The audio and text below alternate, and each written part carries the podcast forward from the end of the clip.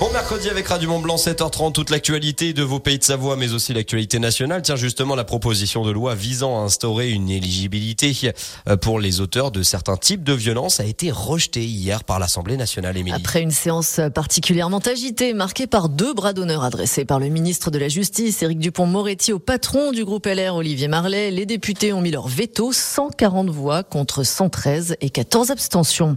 8 mars, journée internationale des droits des femmes et il y a encore du travail un exemple frappant dans les entreprises du CAC 40. D'après une récente étude, on constate que moins de 4% des postes de direction sont occupés par des femmes.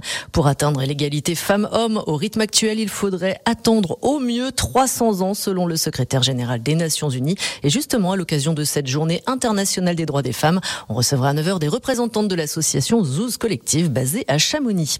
La première ministre Elisabeth Borne doit faire aujourd'hui une série d'annonces concernant la lutte contre les violences sexistes et sexuelles. De nombreux rendez-vous sont prévus dans nos deux Savoies. Rassemblements, conférences ou encore manifestations avec notamment un rendez-vous devant l'hôtel de ville d'Aix-les-Bains ce matin à 10h ou encore à 14h au centre Bonlieu à Annecy et devant l'hôpital d'Albertville. Dans le reste de l'actualité, quelques changements à prévoir à partir du 15 mars entre l'agglo d'Annemasse et la rive gauche de Genève. Les petites douanes de la Renfile et de Cara seront fermées de 21h à 6h du matin. Un test prévu pour une durée de 4 mois. L'objectif, la tranquillité des riverains. Une opération déjà menée l'automne dernier qui avait entraîné une diminution du trafic d'environ 40%.